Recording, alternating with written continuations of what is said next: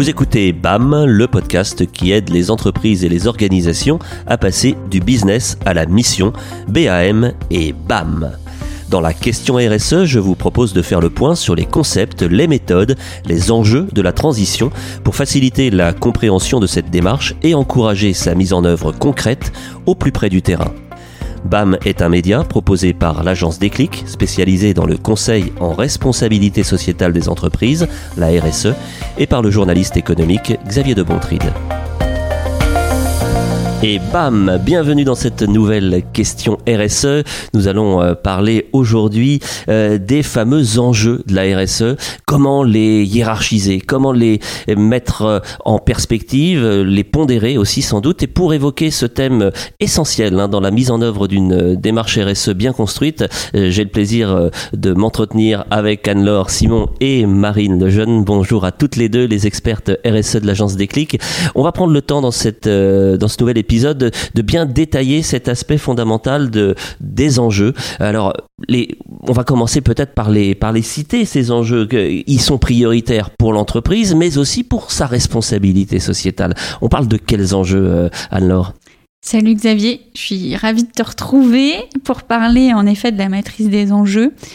Quand on parle de RSE, et c'est la force de, de, cette grille de lecture, c'est d'articuler différents types d'enjeux. Des enjeux sociaux, des enjeux économiques, des enjeux environnementaux, des enjeux de territoire, des enjeux de gouvernance. Oh mais dis donc, ça me rappelle des choses ça. Tu viens de citer les fameux cinq piliers qu'on avait évoqués il y a déjà euh, quelques semaines dans un épisode précédent, les cinq piliers de la RSE. Oui, on en avait parlé. Il y a plusieurs référentiels. Certains ont sept piliers comme l'ISO 26000, d'autres, euh, notamment euh, sur le territoire nantais, autour de cinq piliers. Euh, nous, on aime bien ces cinq piliers parce qu'ils sont simples, clairs et ils permettent de, de, savoir de quoi on parle.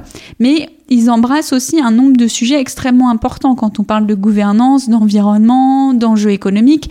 C'est très large, ce qui peut donner l'impression parfois que la RSE c'est tout, mais finalement c'est un peu n'importe quoi, un peu rien. Voilà.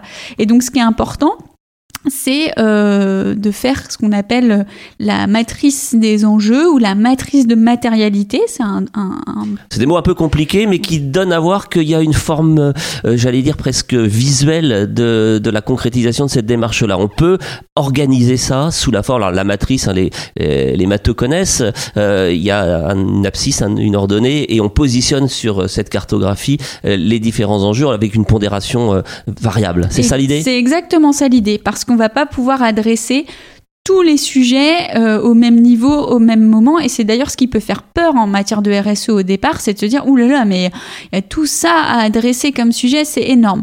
Alors, oui et non, parce qu'en fait, les sujets sont plus ou moins importants en fonction du secteur d'activité dans lequel on est, en fonction de si on a déjà traité ces sujets-là euh, ou pas, et en fonction de si on les adresse déjà correctement ou euh, si on a vraiment des efforts à faire. Donc ça permet un petit peu de les hiérarchiser, de pondérer et de pouvoir euh, bien les adresser. Alors le mot important, il y en a beaucoup qui ont été prononcés déjà depuis le début, mais le mot de hiérarchie, hiérarchisation des, enjeux, il, il, est tout à fait au cœur hein, de, cette, de cette approche. Alors je me tourne vers toi, euh, Marine, pour essayer de, savoir comment on s'y prend. Est-ce qu'il y a une, une technique à privilégier lorsqu'il s'agit de hiérarchiser ces enjeux RSE Bonjour à tous. Pareil, je suis très ravie de tous vous retrouver pour parler de la RSE. En effet, Xavier, il y a, plusieurs étapes pour ça. Euh, comme l'a dit Anne-Laure, l'idée c'est vraiment pour hiérarchiser, c'est l'idée de ne pas s'éparpiller. Parce que la RSE c'est très large. On peut avoir envie de faire tout à la fois, et c'est une mauvaise idée parce qu'on peut pas y arriver. Donc c'est vraiment prioriser en fonction de ce qui est, euh, on verra tout à l'heure en fonction des critères, ce qui est important et ce qui est une question de performance. Il y a des outils pour ça, il y a des, euh, des réflexes à acquérir pour savoir ce que faire la distinction entre l'essentiel et l'accessoire? Alors le premier en fait pour moi c'est créer un référentiel, c'est vraiment ce qu'on conseille parce qu'on ce qu'on dit toujours c'est que la RSE ça doit être intégré en fait aux activités, aux métiers de l'entreprise. Sinon c'est une démarche secondaire. On l'a déjà vu, la RSE c'est vraiment stratégique. Donc on commence par ça, on commence par créer ce référentiel à partir des enjeux de l'entreprise, de son secteur d'activité. En fonction de si c'est une entreprise de BTP, de prestations intellectuelles, euh, de transport, à chaque fois les enjeux seront différents. Donc en fait, on va s'inspirer de peut-être des référentiels, donc bien sûr l'ISO 26000, des ODD aussi, de Les fameux objectifs de développement durable des Nations Unies. Il y en a 17, on en a déjà parlé, on a écrit aussi des articles là-dessus, mais c'est important de les mentionner à chaque fois. Tout à fait. Et aussi des, euh, plutôt des ressources supplémentaires en fonction de, de ces secteurs d'activité. Alors cette euh, hiérarchisation, elle, elle, permet, tu viens de le dire, euh, Marine, de donner des, des référentiels. Il en faut pas trop non plus parce que il y a peut-être un risque d'éparpillement si on, on, les multiplie à l'envie. Qu'est-ce qu'il est préférable de retenir Il y a, y a un nombre d'or là-dessus? Pour ce référentiel, en fait, on croise toutes ces données-là et l'idée, c'est de faire ressortir 5-6 enjeux par pilier. Généralement, c'est ce qu'on préconise, donc ça fait une trentaine d'enjeux. C'est déjà, pas mal. C'est déjà pas mal. C'est déjà pas mal, mais ça permet de couvrir euh, l'ensemble des champs euh, de la RSE. Ah, avant d'aller plus loin, euh, qui s'en charge Toujours cette question de savoir le, qui fait quoi en, matière de RSE au sein de l'entreprise ou de l'organisation. Euh, il faut que ce soit des regards croisés euh, pour que ça fonctionne bien. Il faut mobiliser des, des compétences différentes dans l'entreprise. Oui, oui, c'est l'idéal. Il peut y avoir une première personne qui fait cette veille et après qui va croiser avec le dirigeant, avec peut-être les personnes qui sont sur le terrain pour vérifier si vraiment on a couvert tous les enjeux. Et on peut garder aussi une sorte de case vide quand on fait la matrice en disant il y a peut-être des sujets qu'on a oublié d'aborder et qu'on peut aborder euh, pendant qu'on fait cette matrice. Alors Marine vient de nous parler de la matrice. Euh, Anne-Laure, ça se matérialise comment cette, cette fameuse matrice des enjeux? Quelle forme ça prend euh, Alors, Tu peux nous en décrire une éventuellement ouais, Bien sûr. Bah, tu le décrivais bien tout à l'heure. Euh, concrètement, souvent ça prend la, la, forme, une forme visuelle en fait euh, d'un tableau ou d'un graphique euh, dans lequel on va avoir le positionnement et on va, ça peut être simplement une boîte à neuf cases par exemple, où on va faire ressortir. C'est pas un hein Non, c'est pas un sudoku.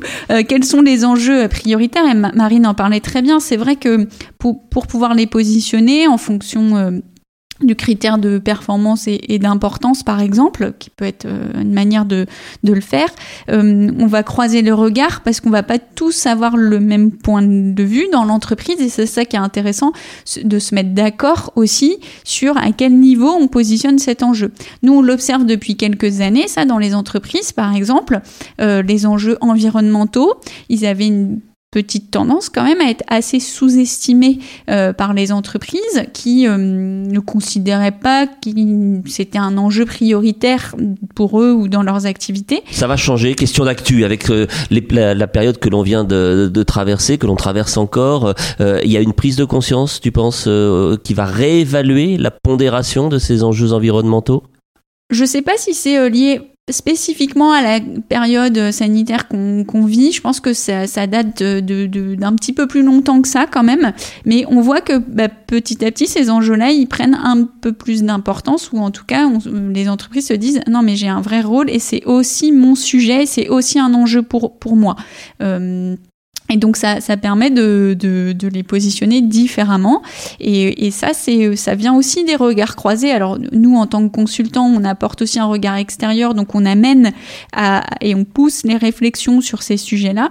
Mais au sein des entreprises, quand on croise les regards, ça permet de par l'échange et la discussion autour de l'enjeu, de correctement le positionner. Et j'ai envie de dire que l'échange et la discussion pour positionner l'enjeu, il est c'est presque le plus intéressant et le plus important en fait dans la démarche. C'est à ce moment-là que ça se passe. Exactement. Quand tu dis positionner, on imagine un petit peu spontanément une échelle euh, graduée. C'est comme ça que les, les choses se, se passent, euh, Marine? Oui, c'est ça exactement. Comme ça, ça permet de représenter visuellement en fait les enjeux. Donc c'est très parlant comme euh, comme matrice. Et donc ce qu'on disait, on retient deux critères. En tout cas, nous à l'agence Déclic, la performance et l'importance. La, la, différence entre les mots. Alors, il rime, mais il y a une différence, évidemment. Oui, on l'a tout Perf à fait choisi, la rime.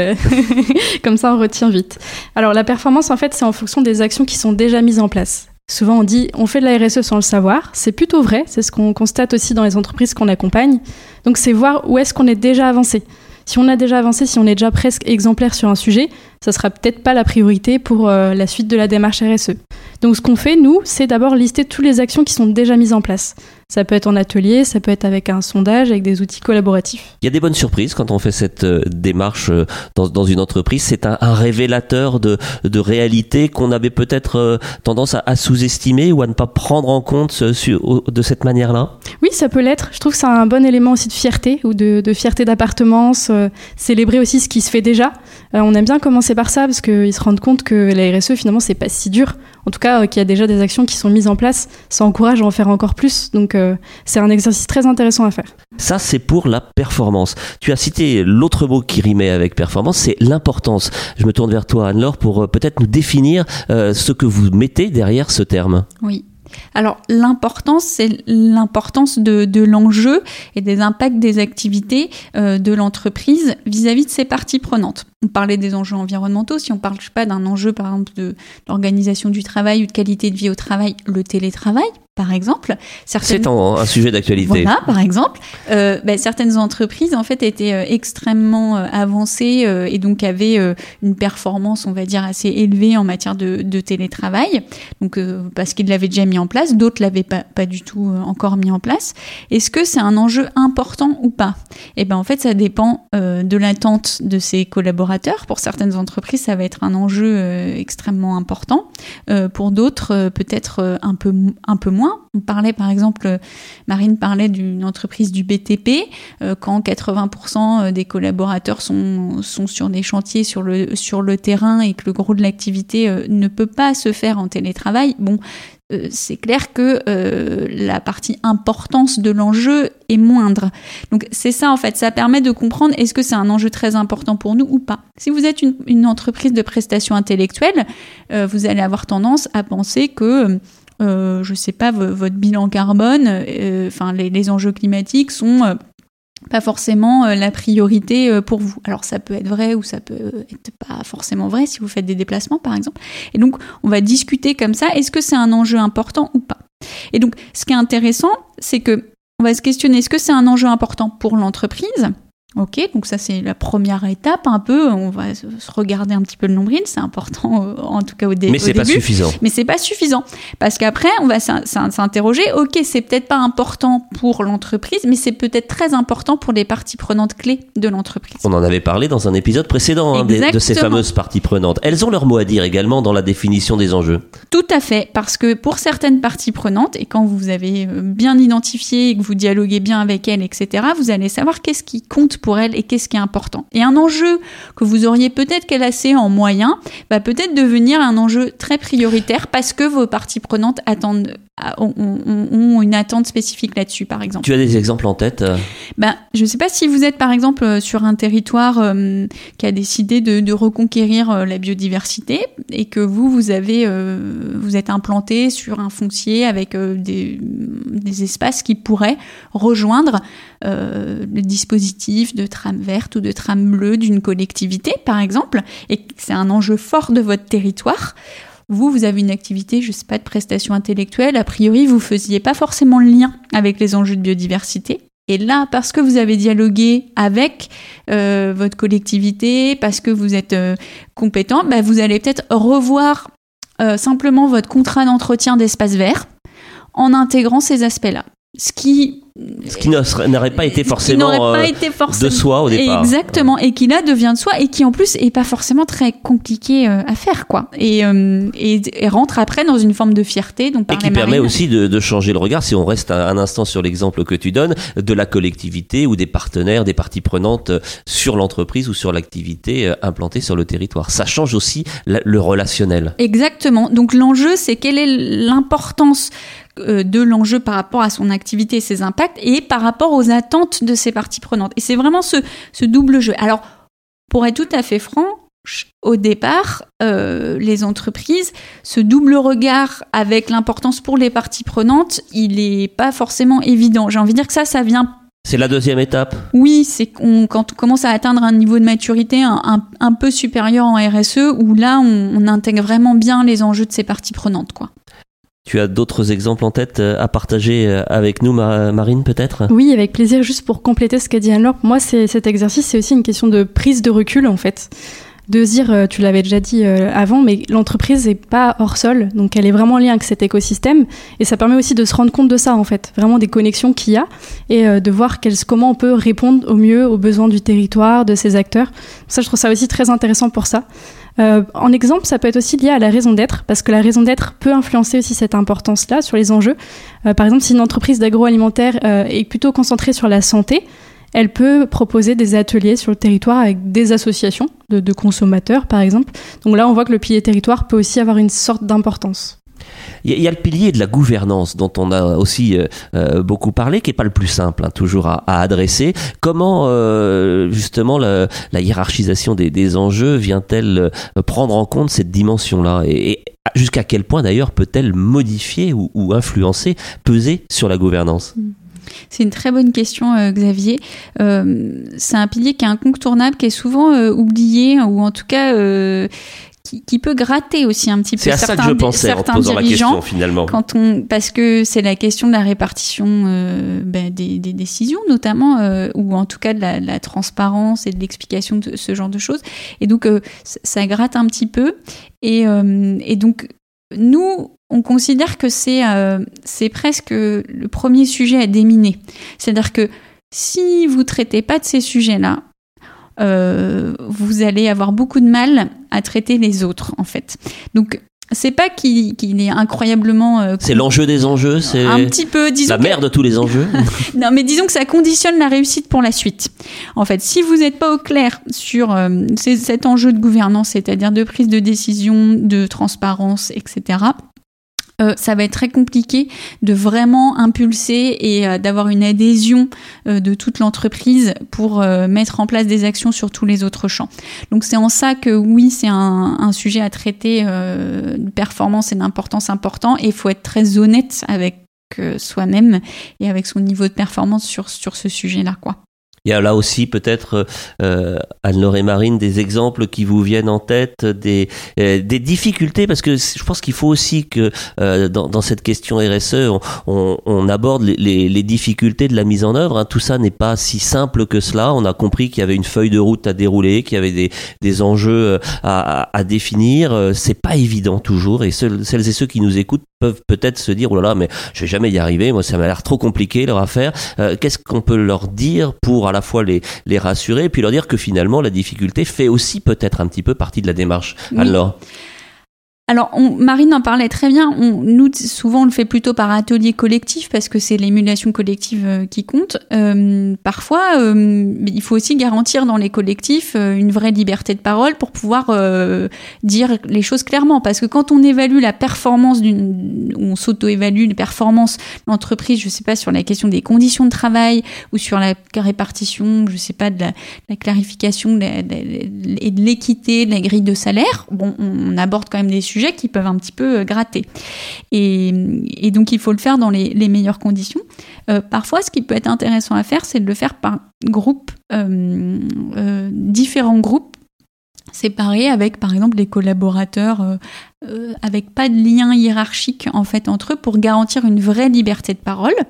Et ensuite on confronte les points de vue. Et là c'est très intéressant de voir comment les équipes pondèrent certains enjeux et comment par exemple le comité de direction pondère certains enjeux. Regardez si c'est convergent ou si c'est complètement divergent. Il peut arriver que ça soit euh, divergent et qu'il y ait en tout cas nécessité de, de rapprocher les points de vue? Exactement, et ça oui, ça peut arriver et ça permet de, voir aussi ces écarts et c'est ça qui est intéressant. Je, disais tout à l'heure, mais le résultat de l'exercice est clé pour après construire un plan d'action, mais le fait de le faire et de le faire en collectif est tout aussi important parce que c'est là que se passe euh, certains déclics, sans mauvais jeu de mots, mais certains déclics de certains euh, collaborateurs euh, et ou dirigeants sur, sur ce, ce travail. À t'entendre, Anne-Laure, et, je me tourne vers Marine pour euh, étayer peut-être un petit peu mon, mon, intuition, je me dis que le temps qui est consacré à cette définition de la hiérarchie, de la matrice des enjeux, c'est fondamental pour finalement